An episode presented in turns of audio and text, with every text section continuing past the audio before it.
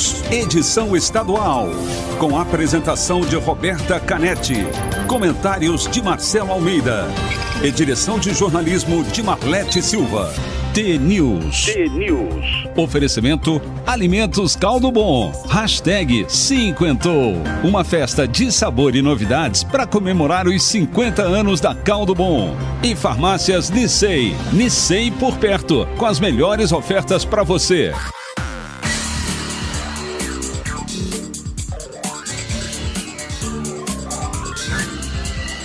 T-News. Ótimo dia para você que está sintonizado na T, a maior rede de rádios do Paraná. Você ouve agora a análise no, do noticiário do Brasil e do Estado e participa da programação pelo WhatsApp 41992770063, com transmissão ao vivo na Rádio T, no YouTube e Facebook. O T News desta quarta-feira, dia 5 de maio de 2021, começa já. T-News. Bom dia, Marcelo Almeida. Bom dia, Marlete Silva. Hoje não é a Roberta Canete, a Marlete Silva é jornalista que faz a pauta e a Roberta Canete não está aqui comigo hoje. Roberta Canete é uma amiga da amiga, acabou pegando Covid, ela ontem ficou aí, ficou nervosa, me ligou, como é que eu faço, não faço, vamos fazer o programa. Falei, não, faz, nem que for com a meia perna a gente faz, dá, dá um jeito. Falei, Marlete, assume aí o computador, porque eu sou analógico, meu mundo aqui que você vê é só papel, papel. Às vezes até esqueço o meu iPad. Então a gente está aqui, dia 5, hoje é quarta-feira, 5 de maio. Ontem, um dia, nossa, um dia muito louco no Brasil. A morte da impressionante a morte do Paulo Gustavo. Que repercussão nacional que tinha aquele moço, né? Que, que quantos milhões de pessoas assistiram ele no teatro. Ontem começou também a CPI no Congresso Nacional. Eu estava ouvindo o primeiro-ministro Mandetta falar como fala bem, calmamente, né? o outro Pazuello já não quer vir porque está com Covid, enfim, é esse é o Brasil. Bom dia a você, ouvinte de todos os dias. Estou aqui e começo o programa com Alma T. Alma T.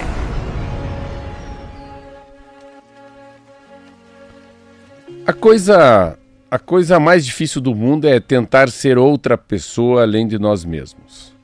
Por isso, muitos de nós consideram a caminhada tão difícil porque somos ensinados a ser da forma que aqueles que nos criam e educam acreditam que devemos ser.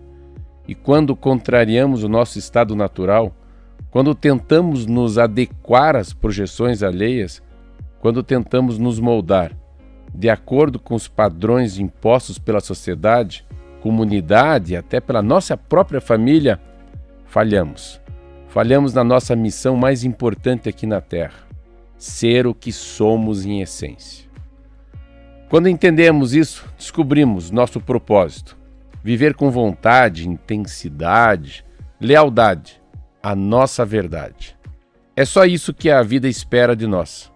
Então, o melhor que pode fazer por você e pela sua felicidade é se conhecer, se reconhecer, amando, honrando e celebrando tudo o que você é.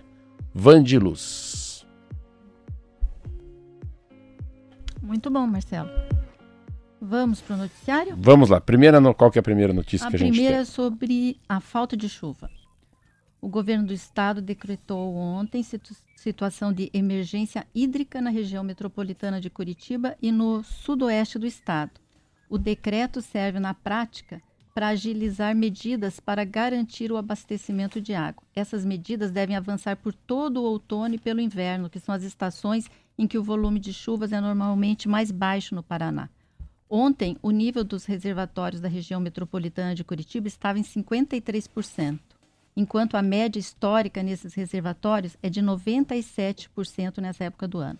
O problema é que a estiagem que começou em 2019 continua. O mês passado foi o abril mais seco em várias cidades paranaenses desde o início da série histórica, em 1998. Foi assim em Curitiba, Cascavel, Umuarama, Maringá, Londrina, Guarapuava e Pato Branco. Lá na região sudoeste, a falta de chuva reduziu em até 60% a água disponível para o abastecimento. Por isso, a Sanepar adotou rodízio e caminhões-pipa para atender a população. E também vai aumentar o controle sobre outros usos da água, como na agricultura e na indústria, para evitar qualquer tipo de desperdício. Ah, o Paraná, primeiro, que ele é um, é um, país, é um estado que tem a produção, todo mundo sabe, como a pecuária, a agricultura, gasta-se muito água. É um estado que não pode faltar água, principalmente agora pela uma implantação, a, revisitamento, essa, a maneira com que o Paraná está se industrializando, principalmente nas regiões metropolitanas. Daqui a pouco a gente vai até falar de uma cidade chamada Francisco Beltrão, em relação à BRF, que é a Sadia e Perdigão. E a gente tem que entender o Paraná assim que é um estado que vem tendo a pior crise hídrica das últimas décadas. Então, se você colocar 2021, você não pega nada tão ruim como 2020, 19, não ocorreu em 2000, 2001, 2003, 2004, então é uma é como fosse uma já é um ponto fora da curva que está ocorrendo no estado. Outono é um mês que começa né, do dia 20 de março a 21 de junho. É muito comum né, na, no Paraná chover muito mais de outubro a março, então é óbvio. Mas como de outubro a março também não choveu quase nada, então a gente tem uma escassez. Volta o rodízio em algumas regiões, região mais afetada sudoeste e oeste do estado do Paraná. Esse, esse ano é um ano que no outono haverá um veranico, veranico de maio, que é uma coisa também muito esporádica, não é sempre que acontece. Ontem estava com cara de veranico. Veranico, esse é o famoso veranico de maio, são alguns dias mais quentes que ocorrerão em maio. E a, e a gente sofre, claro, não é tão forte dessa vez, é o fenômeno chamado El Ninha, né? Que é a história que acontece muito mais lá no Pacífico, no Oceano Pacífico, perto do Chile, do, aqui, do que aqui no Brasil. Então é isso. É, períodos muito severos, muito, mas é, nas últimas décadas é o período mais severo dos últimos 20 anos e a única maneira mesmo da gente resolver é tendo um rodízio.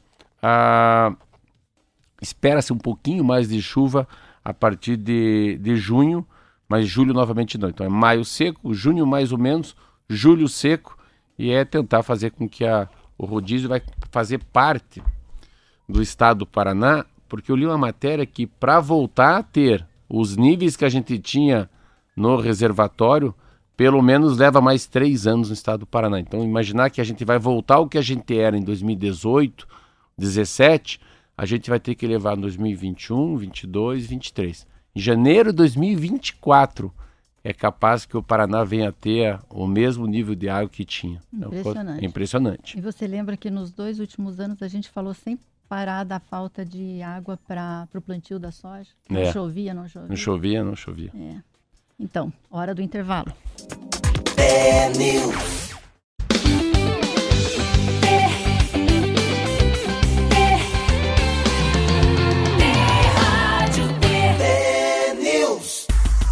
Marcelo, vamos retomar um assunto que você e a Roberta já mencionaram, a geração nem nem? Nem nem nem estuda, nem, nem trabalha. trabalha.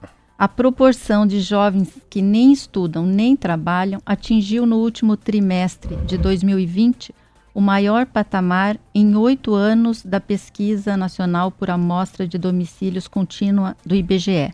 A fatia dos que nem estudam nem trabalham chegou a quase 26% dos jovens de 15 a 29 anos. Nos últimos anos, o aumento no indicador tem sido puxado por jovens que não estão trabalhando, enquanto o percentual de jovens fora da escola, que sempre foi bem alto, se manteve quase estável. Segundo o jornal Valor Econômico, historicamente os jovens são mais prejudicados pelas crises, como a que nós estamos vivendo. Segundo a pesquisadora Maria Andréia Parente Lameiras, do IPEA, muitos dos jovens que saíram do mercado de trabalho no ano passado foram direto para a inatividade sem passar pela condição de desempregados, o que ressalta o desalento dessa parcela da população.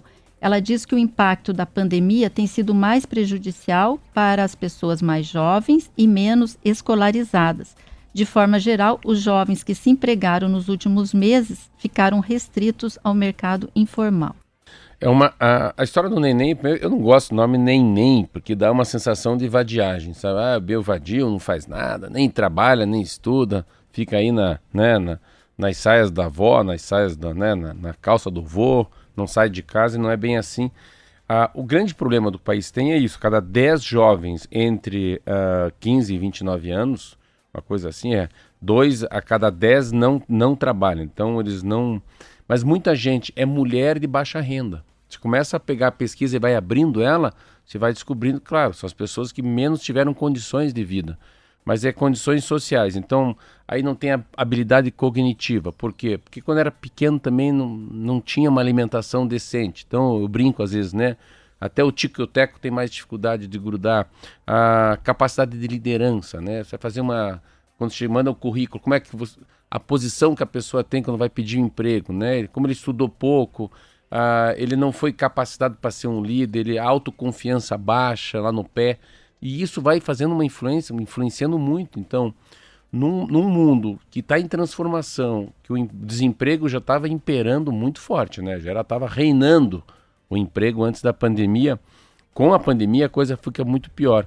Então, uh, tem várias coisas. Tem obrigação com a família, assim. Então, também vai trabalhar, perde o emprego. A gente está falando uma camada muito pobre, assim, uma camada muito miserável, que eu vi o número de, de pessoas muito pobres que não conseguem emprego.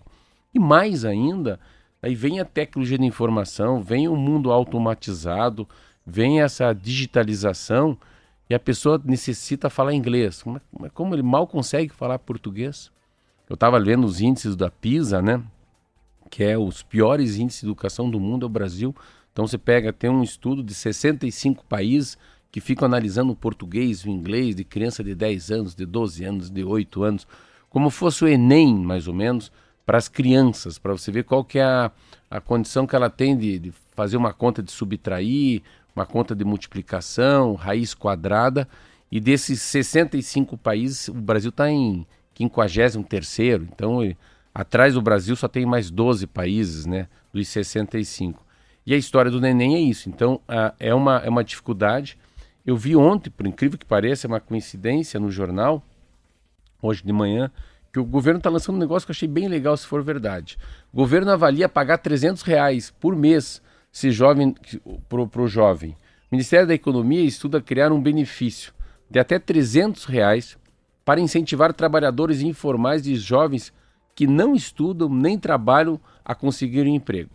A ideia é pagar o benefício para complementar o salário da empresa. Seria um programa para gerar vagas em pequenas empresas com carga horária de pelo menos 4 horas por dia, o trabalhador terá de fazer um curso de capacitação à distância. O benefício deverá ser batizado de BIP, Bônus de Inclusão Produtiva. Os técnicos do governo ainda estudam se será necessário criar, por meio de lei, ou uma nova modalidade de contratação.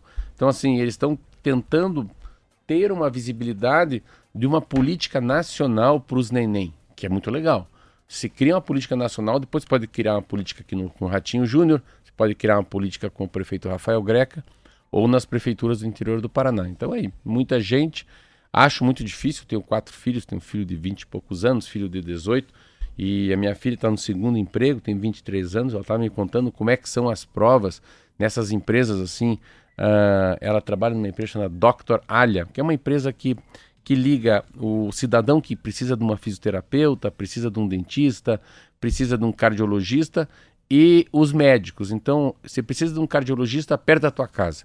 Então você entra nesse, nesse, nesse plano, né, nessa, nesse, nessa startup, e ela coloca você diretamente com o médico. Então, aí tem o valor, você pode pagar com dinheiro, você usa o teu plano de saúde. Daí ela falou para mim, pai, é tão difícil, tão difícil conseguir uma vaga, que tem provas que é por minutos. Então você tem que responder cinco questões em dez minutos. Então, mais do que coeficiente intelectual, que é capacidade de, de entender uma pergunta e cadê a resposta na cabeça, ainda tem que ser rápida a resposta. Então ela estava falando que ela fez 15 provas para ser chamada para trabalhar nessa empresa. E depois coisas diferentes. Nesse mundo, claro, que é um pouco. É um, é um, um, um trabalho mais agregado.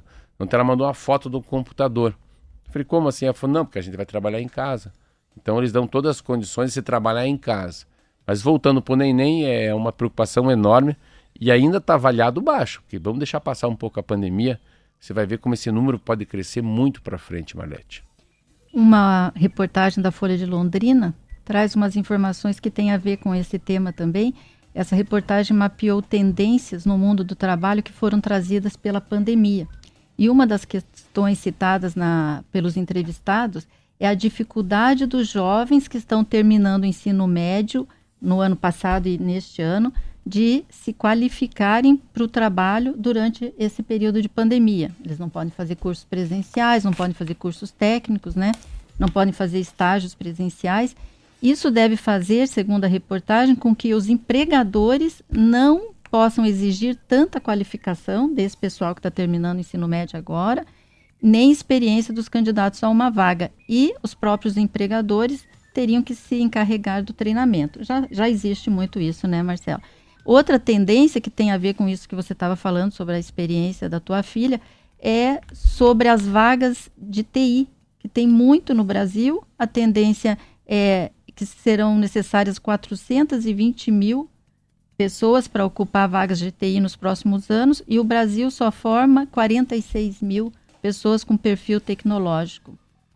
Isso é um grande problema. É, uma, é como se fosse uma reconstrução da sociedade. Como é que a gente vai se reconstruir? Qual é o futuro da educação? Ah, qual é o desafio dos homens, dos políticos, dos líderes ah, pós-pandemia? Né? Qual, que é o, qual que é o impacto, o impacto da, da, da aprendizagem? É traumático. Então, é capaz que esse gap, que a gente fala em inglês, gap é uma diferença que fica uh, de 17 de março até janeiro de 2022, que é esse estudo híbrido, falta de conectividade, os professores não estavam preparados, as mães não estavam preparadas para ficar em casa, isso seja um gap que continue. Então, pode ter uma geração pandemia. O que, que é geração pandemia? Que na hora de sentar e fazer uma, uma, uma pedir primeiro emprego, que ele não consiga, mas eu perdi dois anos de escola. Então, como é que você repõe dois anos de falha de estudo? Tem gente que não foi para a escola, mas são milhões de pessoas. Mesmo indo para a escola, a escola já não consegue deixar ele preparado para uma nova sociedade, para um novo desafio. Então, assim, o, o problema comportamental, fica imaginando como é que vai ter que mudar daqui para frente a vida em relação à saúde. Qual é o papel da UPA, do SUS daqui para frente, depois da pandemia? Qual é o papel da assistência social? Curitiba é uma cidade que tem 5 mil pessoas que moram na rua. 5 mil que a gente percebe, que a gente vê ali na mesma esquina pedindo dinheiro. Então, a, a como é que você recupera a, o aprendizado e a saúde mental das pessoas? Eu acho que é mais ou menos saúde mental. A gente pode sair um pouco do aprendizado de matemática, ciência. Como é que a pessoa tem uma saúde mental para enfrentar essa, esses dois anos sem escola. Assim, criança de 7 anos, criança de 10 anos, eu fico muito imaginando aquele que acabou o ensino fundamental. E ficou assim, mas daí como é que faz? Faço o vestibular, mas vou trabalhar, a mãe está desempregada, ou vou morrer de Covid. Então é, é, uma. É uma. É uma. A gente tem que pensar muito nessa, nessa capacidade de baixar um pouco essa desigualdade. Você falou um negócio que eu achei interessantíssimo. Mesmo tendo vaga as pessoas não estão conseguindo se formar para essas vagas, né? E essas vagas, esse mundo novo que a gente fala, que é o mundo que eu falo o dia inteiro com a Roberta, que é a história dos e-commerce, né? O B2B, B2C, tudo em inglês. Voltando um pouquinho aqui para o programa, eu vi uma mensagem. A Roberta não está com Covid. A Roberta vai testar às 8 horas da manhã. É porque ela não veio para o programa, porque ela, uma amiga dela teve Covid e ela já estava ontem, teve um paniquito no telefone comigo achando que poderia passar para mim. Eu falei, fique tranquila, porque eu fiz teste ontem, mais um, o 15 e agora o meu sai muito rápido, já o 10 da manhã já saiu, que graças a Deus o meu negativou. A Roberta está fazendo a coisa certa, que é, depois de ter tido contato com alguém que recebe um diagnóstico positivo, testar. Testar. Né? É uma pena que não seja tão fácil fazer o teste, né, Marcelo? É, não, é muito caro, ser muito né? fácil, porque qualquer pessoa ser... poderia fazer. Você poderia fazer em qualquer lugar, né? Eu estava vendo, ah, voltando um pouco de Covid, que a gente não vai falar hoje, graças a Deus que a gente fala todo dia de Covid. Eu estava vendo essa história da, da, da, da Covid, assim, como é que a Europa está fazendo. Os Estados Unidos se vacina em qualquer farmácia. Aonde tiver um cara de jaleco branco, pode baixar aí, ó. Baixar a camiseta, puxar a manga que você leva uma injeção. Na Europa, eles já estão com 25%, 23%, que significa um quarto da população está vacinada. E eles começam a abrir um pouco disso e ter vacinação em qualquer lugar. Então, é facilitar. Então, se você é enfermeiro, se você é médico, se você fez medicina, daqui a pouco você pode, você pode pegar uma vacina e vacinar alguém na tua casa. Está virando uma coisa muito comum. E já que eu falei da, da, da história da Covid, por quê? Porque, como a gente estava falando sobre essa história aqui agora do Nem Nem, ah, eles acham que o mundo volta de verdade e era o momento da gente repensar nossos moldes de viver, a, a volta à aula com as crianças, a volta ao emprego. Ah, o mundo está colocando que é 2022. Não que 2021 não vai ser um bom ano, eu acho que 2021 vai ser, vai ser uma surpresa a economia no Brasil. Eu acho que vai ser assim. Desse ano já. Desse ano. Acho que 2021 vai subir muito as coisas. Ontem eu estava discutindo com um amigo meu, engraçado, tomando um café, e ele, ele, era, ele era pedreiro. Depois ele era motoboy, hoje ele é piloto da Azul. Ele cuida de um avião, um Airbus, que custa 100 milhões de dólares. Foi tomar um café comigo, depois ele ia decolar para São Paulo. E a gente estava falando disso. E que eu estava explicando para ele que o crescimento do país vai ser tão forte a partir de agosto que dizem que às vezes o país está caindo e ele tem um crescimento em U. Né? Uma letra U tem uma barriga embaixo. Mas o Brasil vai crescer em movimento V. V assim, você pega aquela linha da letra V, bate embaixo e sobe. Então o crescimento vai ser muito rápido. Mas a gente tem que começar a pensar na normalidade pós-pandemia a partir do momento que tiver mais de 50% da população vacinada. Então a gente tem que já começar a pensar para frente. Antes de terminar o programa, que eu vi que já é 7h28, eu ganhei um livro que chama o seguinte: O Milagre da Manhã. Eu vou começar a ler hoje. Para empreendedores. Mude sua rotina e alcance o sucesso nos negócios. Olha que interessante. O primeiro ritual que você faz é o mais alavancado de todos porque tem o efeito de definir a mente e o contexto para o resto do dia.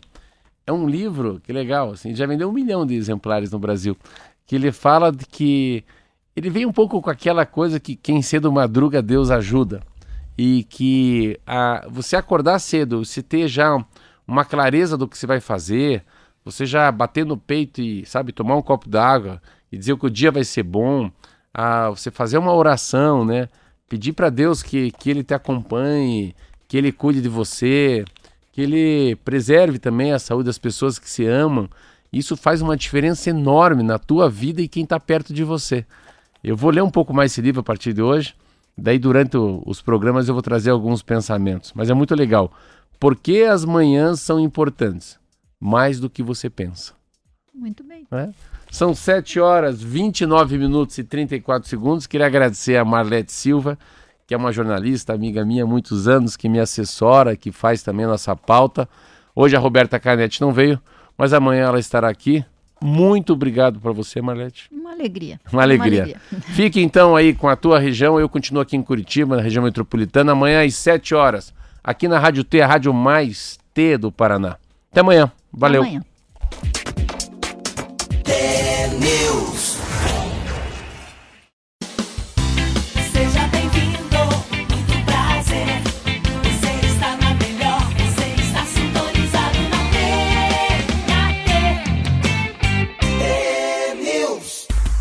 Bom dia a você de Curitiba, região metropolitana. Hoje aqui a dupla mudou.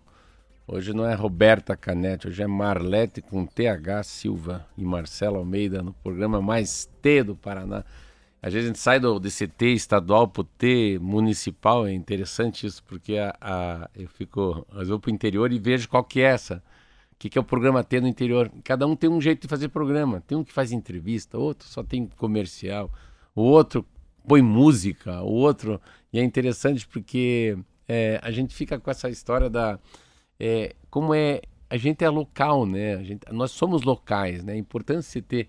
Às vezes está no interior, assim, tem umas histórias, assim, ah, o fulaninho, o trator, o trator, ah, o seu fulaninho, o trator dele encalhou em tal lugar, aí obstruiu a, a, a, a passagem do, do pessoal do leite. Mas, Sabe que eu adoro isso? É, tão lindo, rádio, é, é uma coisa tão linda assim.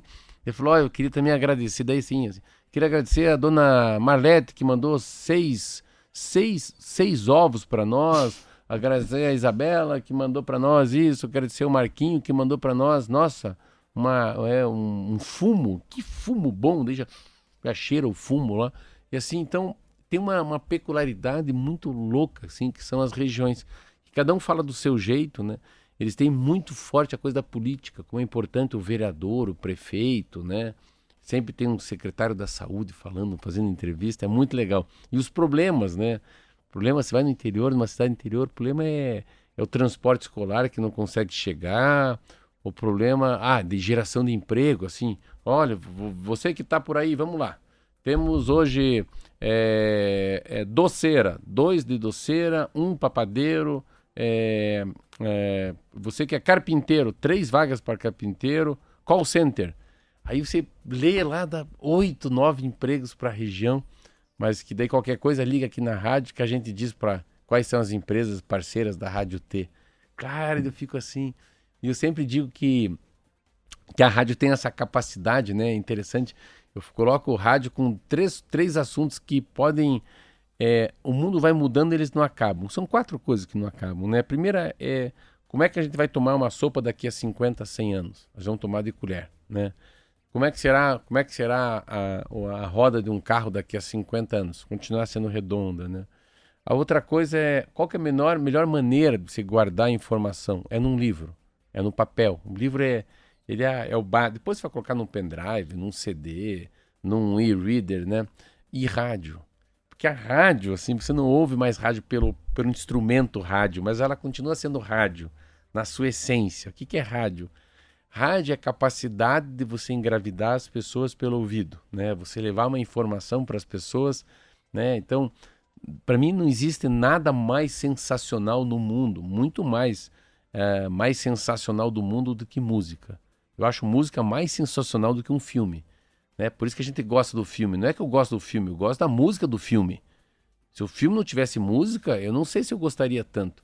Então, primeiro, sabe aquela coisa, uhum. eu gosto mais do molho da carne do que eu gosto da carne.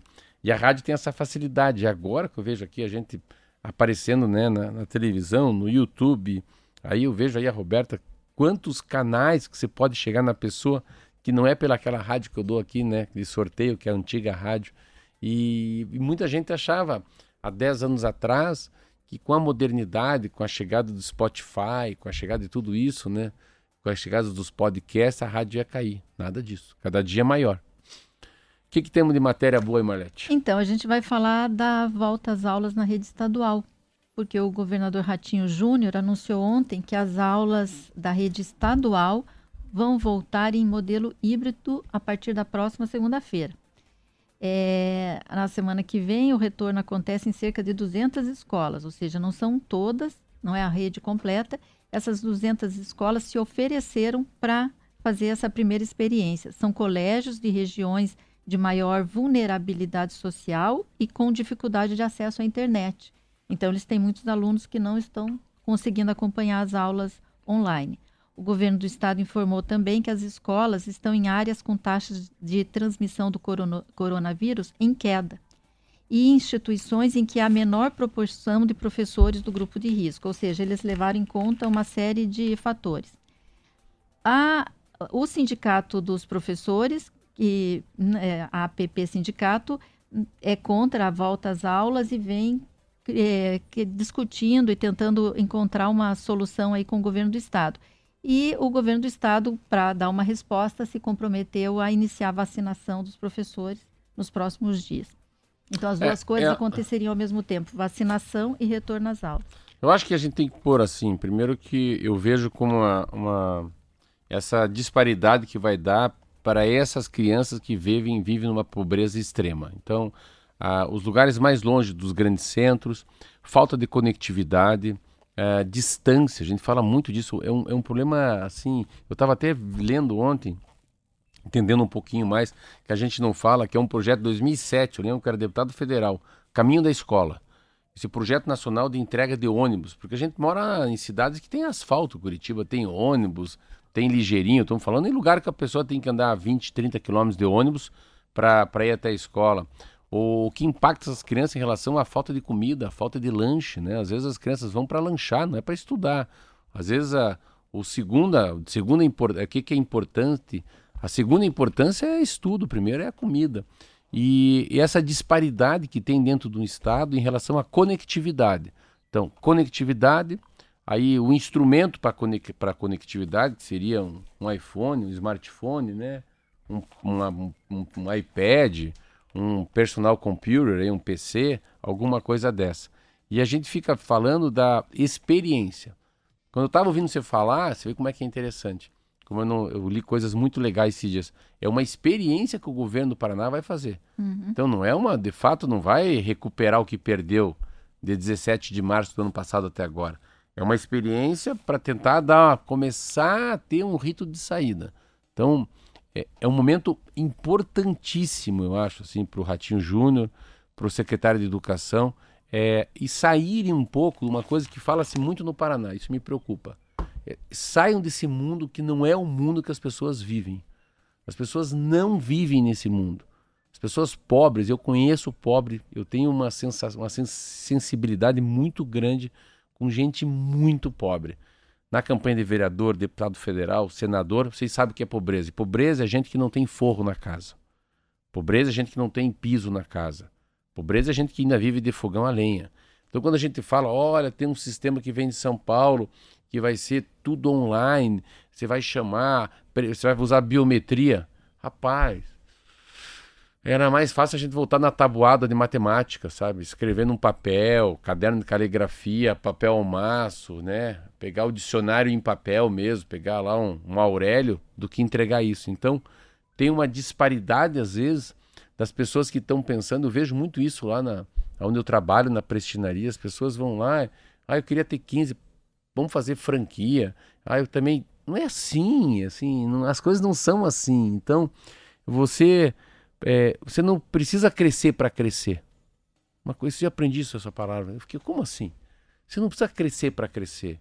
Então, a, a, educação não precisa de muita tecnologia para voltar a ser a educação que sempre foi. É muito mais fácil. A Marlete, que é jornalista aqui na minha frente, sabe. Às vezes, a, a capacidade da gente ensinar uma pessoa a ler e escrever, isso já pode ser muito para a vida dela. Ler e escrever decentemente, né? Saber, saber fazer conta demais, né?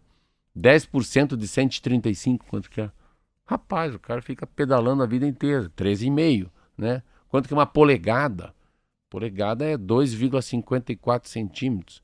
Quanto cabe de água num, num, metro cúbico? Cabe mil litros, né? O que, que é horsepower? Eu sempre falo isso aqui, né? O que, que é? Ah, tem que voar, tá a 3 mil pés do chão o avião. Mas quanto que é um pé? 33 centímetros. Às vezes essas coisas são básicas, assim, né? Que a gente fala de água, né? Tratamento de água, né? O que, que é ampere, né? O que, que é watts, né? O que, que é quilowatts. Essas coisas fazem com que a gente tenha uma percepção diferente do mundo. E, e eu acho que eu, é, é essa deficiência que eu vejo. Eu, eu tenho meus quatro filhos em escola particular, escola caríssima, escola internacional. Às vezes eu fico até me sentindo mal porque eles ficam tão diferentes, tão díspares da, da sociedade que, que usa a escola pública, mas a escola pública tinha que ser muito mais top do que a escola internacional de Curitiba, né? Esse, essa que é a sacada dos americanos, né? O cara vai colocar numa escola particular, puta, escola particular paga caro e não tem aluno, não tem, não tem professor tão bom. Mas aonde que estão os, os, os fera, né? Onde está o camisa 10? Estão na escola, nas escolas públicas. Que deu no Brasil essa diferença são as universidades federais. As feras estão lá. Uhum. Eu lembro que na minha, fac... na minha época, eu, todos os meus irmãos fizeram federal, eu fiz PUC. Nem parabéns eu recebi. Nem, nem trote eu tive. Fiquei cabelo comprido, os outros tudo careca. E eu cabelo comprido. Por quê? Porque pro meu pai tinha que ser federal. Entendeu? Não. Então são coisas assim, né? Quando a gente fala dessa história da volta da, da, da aula das crianças, é interessante, mas, mas tinha que ser mais profundo, né? Então vê, o entendimento da comida, da nutrição, do transporte, né? Uh, eu acho que precisa de um apoio assim psicológico enorme para os professores e diretores, porque também eles não, não sabem como é que eles vão lidar, né? com alunos que ficaram quase dois anos fora da escola. Mas é uma experiência. São Paulo está voltando, o Rio também, mas todos voltando assim uh, por onde tem que voltar, que são as pessoas que estão mais periféricas do sistema educacional do Estado. A preocupação dos professores é que as crianças costumam ser assintomáticas, né? Então o medo é pegar o vírus e levar para casa. Por isso a necessidade da vacinação. Se o governador conseguir vacinar os professores, aí. É, ontem eu falei isso, eu falei que eles são vetores, né? Uhum. Eles passam a ser vetores, porque as crianças são assintomáticas. E... Mas vai ser um negócio muito, muito, muito interessante a gente começar daqui uns dois anos pensado a gente vai sentir na pele, né? A sociedade, o que, que foi dois anos sem estudo. Vai ser preciso um empenho da sociedade inteira, né? É, Pra e uma coisa que, é, e uma coisa que falou interessante, né? Você vai ter que exigir menos. Essa, essa pesquisa de Londrina é muito interessante. Você vai exigir menos da pessoa porque ela teve um gap na vida, uma, uma, um vácuo, né? De educação. Hora do intervalo e já voltamos.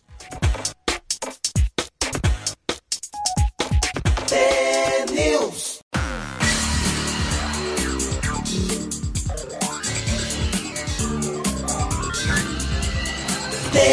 News. Estamos de volta e a nossa próxima notícia vem lá da cidade que é importante para o Marcelo, Francisco Beltrão. Boa. A empresa de alimentos BRF anunciou ontem que vai investir 292 milhões de reais para ampliar suas unidades em Toledo, Ponta Grossa, dois vizinhos Francisco Beltrão, Carambeí e Paranaguá. Entre os investimentos está a retomada da produção de peru na unidade de Francisco Beltrão, que deve gerar mais de 400 empregos diretos. A planta da BRF em Francisco Beltrão hoje é voltada principalmente à produção de frangos. A estimativa é produzir 7.500 aves por dia na unidade a partir do ano que vem para exportar para o México.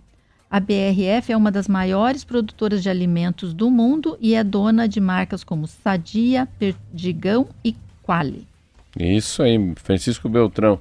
Francisco Beltrão, irmão do meu avô, que chama-se Engenheiro Beltrão, que é uma cidade também eh, que fica pra- perto de Camorão, né? Francisco Beltrão é uma cidade faz é uma cidade mais importante, né? Ela e Pato Branco são 42 ou 46 cidades no sudoeste do Paraná. E é muito comum, porque é muito forte a sardia e perdigão. E eu ainda continuo achando sardia e perdigão. Eu não gosto de falar BRF. A gente parece que não combina. Vamos comprar. Falar, vamos comprar aqui que é o queijo de presunto. É, é, é presunto da sadia? É, ou da perdigão? Qual que você tem? Ninguém fala assim, ah, tem um presunto da BRF, né? É que eram duas empresas muito fortes. É, né? daí viram uma só. Mas eles deveriam, eu sei, eu acho, eu prefiro en- en- engraçado a história da. Eu sempre lembro a história da, da TAM e da Lanchile. Ficou Latam.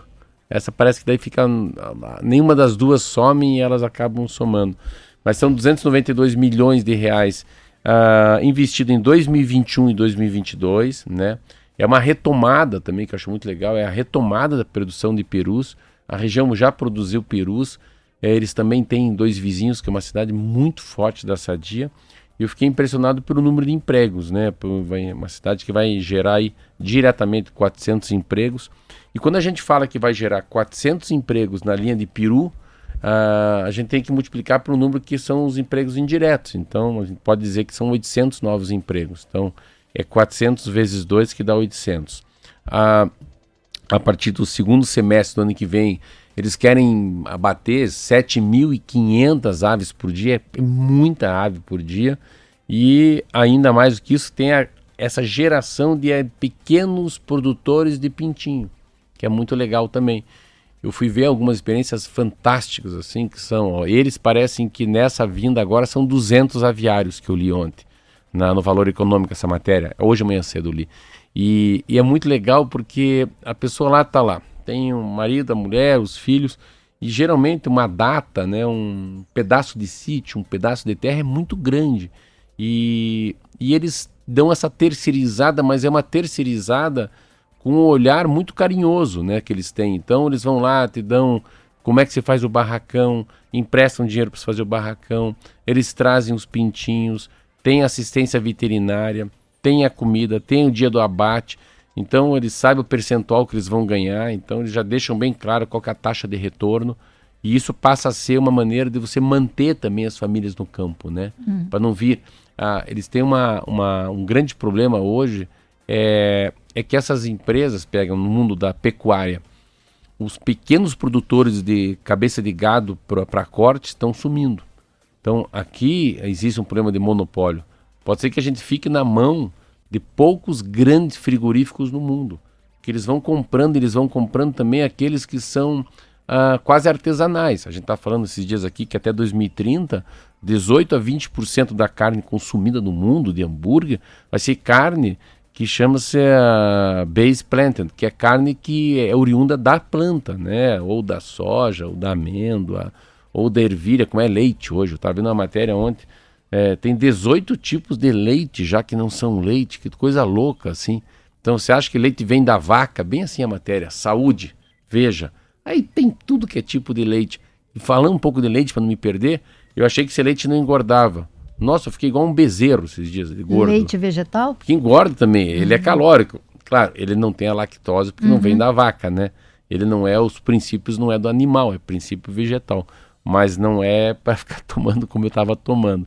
Então, retomando, é, é, quando a gente fala que tem 400 empregos diretos, 200 pequenos aviários, né? A retomada da linha de peru, com certeza, cara, com certeza isso é mercado externo. Mas com certeza, os caras lá na Turquia, os caras lá no Egito, os caras falam, olha aqui, bicho, tá faltando peru, a coisa vai voltar, o Natal tá chegando. Isso aí não é. Isso eu acho que sempre quando eu vejo uhum. isso, por isso que é uma, é, uma, é uma cota de esperança, uma cota de alento, né? Já deve estar tá assim, aparecendo já o quanto vai bombar o Natal no Brasil, ou fora do Brasil também. É nesse caso específico aqui de Francisco Beltrão, essa hum. produção toda vai pro, pro México. Verdade? É, vai toda Eu não li. México. É. Que adoro que não lê essa matéria. Eu adoro quando eu não leio e fico imaginando. Falei, opa, então, você é a linha de produção pro México. Uhum. É. Marcelo, vamos falar de uma empresa que foi diretamente impactada pela pandemia, foi a Le Postiche. A rede de lojas de mochilas e malas entrou em recuperação judicial na semana passada, com dívidas de cerca de 65 milhões. Segundo o jornal Valor Econômico, a queda drástica na demanda por artigos de viagem afetou os negócios da empresa.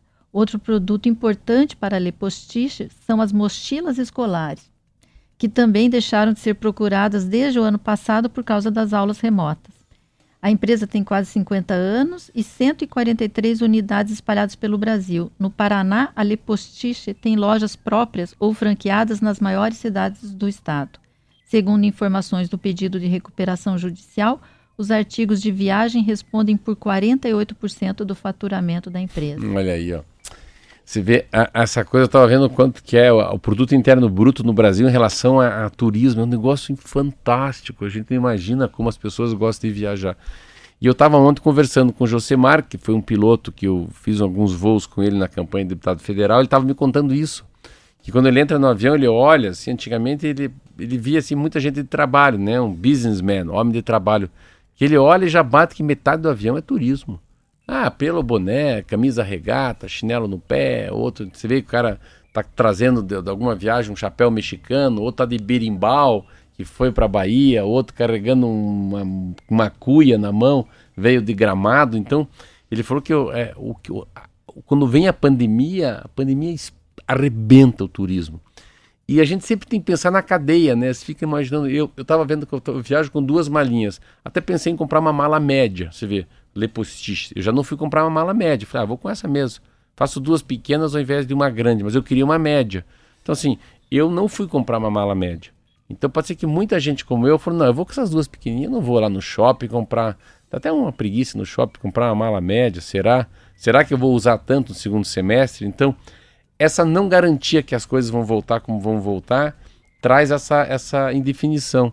Só que uma pessoa, eu vejo na padaria, a gente se tem um, você tem um budget, que a gente fala em inglês, né? Budget é um orçamento. E você faz um quadro para qualquer empresa. Pode ser uma empresa que vende clips, que vende né, um abatedor de frango, uma loja de uma, uma, padaria, uma cafeteria, uma doceria. Você tem que fazer um orçamento. Espera, vamos lá. Quantos bolos eu vou vender em 2022? Ah, eu vou vender 10 bolos por mês. Então tá, então você vai vender 120 bolos. Quanto custa para fazer o bolo? Qual que é a taxa de retorno que você tem em cada bolo? Qual que é o bolo que te dá mais lucro? Né? O CMV, quanto que você gasta para fazer o bolo? Ah, eu gasto para fazer o bolo 50 reais. Estou vendendo por 70. Vale a pena? Será que não tem que gastar menos que 50? Então eles devem colocar quantas crianças tem no Brasil, quantas crianças tem no Paraná, escolas públicas, escolas privadas, mochila. Pum. Aí o cara fecha a escola. Meu Deus do céu. Mas como? Se 30% do faturamento vem de mochila das crianças. Então não tem jeito. Então, a, a, e eles fazem isso mesmo. E as pessoas acabam a, alavancando o que a gente fala, né? Pega uma empresa como essa. Eles emprestam dinheiro no banco, mas eles dão entre aspas, como garantia as escolas abertas, o número de pessoas matriculadas, crianças que estão chegando no ensino fundamental e venda de mochila. Até quando vem uma crise, e daí, como é que faz? A coisa que mais me impacta é aeroporto. Qualquer aeroporto que eu fui no Brasil durante a pandemia, todas as lojas estão fechadas. Assim, você vê, é tapume, tapume, tapume, tapume. Parece que, é, parece que é uma grande obra, de tanto tapume que tem, né? Eu fico imaginando ali quanto que gerou desemprego. Então, é, essa história da, da, da, da postiça, da, da, da, da, não venda de, de, de mochila é muito forte. E você pode pegar mais. Quando não vende mochila, pensa quanta gente do Uber perdeu emprego. Taxista, o guia turístico, né? O dono da van. Aí você vai para camareira. Ah, tá bom. Então a ocupação do hotel não é mais de 100 quartos, não de 50. Limite quem? Camareira, cozinheiro. E aí vai. É, e essa empresa tinha tudo para ter problemas mesmo, né? Mochila e mala. Mochila e mala, e tem uma coisa interessante, eu estava vendo esses dias num programa pequenos negócios, grandes empresas, e falando sobre daí a, a quebra das franquias também. Porque daí, tudo bem, você tem uma fábrica, o seu, o seu próprio empresário, mas o cara compra uma, uma, Ele compra uma franquia. E na franquia, você vê num plano de negócio, fala, olha, você vai ter um retorno, abra a loja, pague o aluguel se, se você vender X mochilas por ano, você vai ter o teu retorno nessa capacidade. Se a economia aumentar em meio por cento, o turismo aumenta em 3%. Você vai vender mais disso. Então, tudo é perspectiva. Tem a perspectiva ruim, né, a moderada e aquela otimista. Só que com a pandemia fica para baixo da ruim. Uhum. E isso ninguém tem na cabeça, né? Não. Um plano desse. A expectativa positiva é para o ano que vem É, agora. A gente novo. tem muito. Nossa senhora, é verdade? São 7 horas e 59 minutos. Vai Vamos se nos- despedindo? Se despedindo? Vou me despedir. Você também? E Vamos Vamos para casa, então. Foi São uma alegria estar aqui com você, Marcelo. Eu que agradeço muito a Marete ficou aqui hoje, uma hora comigo. São 7 horas, 59 minutos, 47 segundos. Amanhã a Roberta volta por aqui, não está com Covid, vou fazer um teste com ela agora. Daqui duas horas sai o exame, vai tomar uma, aquele né, cotonete no nariz. Obrigado pela audiência, obrigado por me por estar aqui comigo. Amanhã às 7 horas no T News, na rádio mais T do, Paraná, Rádio T 104.9.